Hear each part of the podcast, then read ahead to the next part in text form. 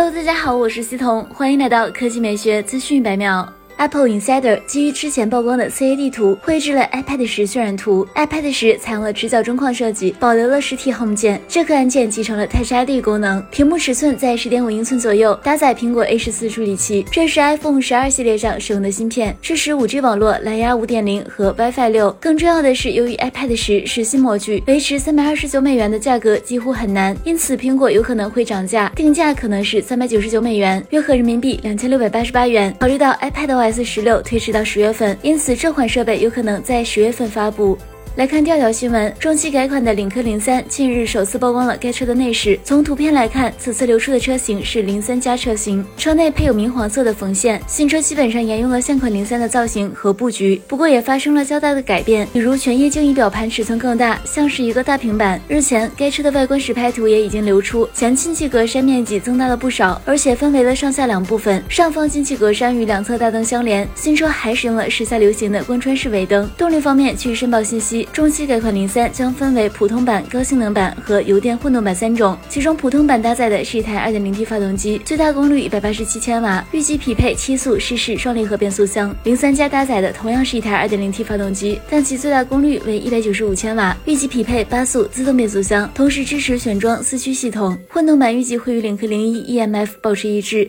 搭载由 1.5T 发动机加三档混动电驱 DHT Pro 组成的油电混动系统，在油耗方面表现可圈可点。好了，以上就是本期科技美学资讯每秒的全部内容，我们明天再见。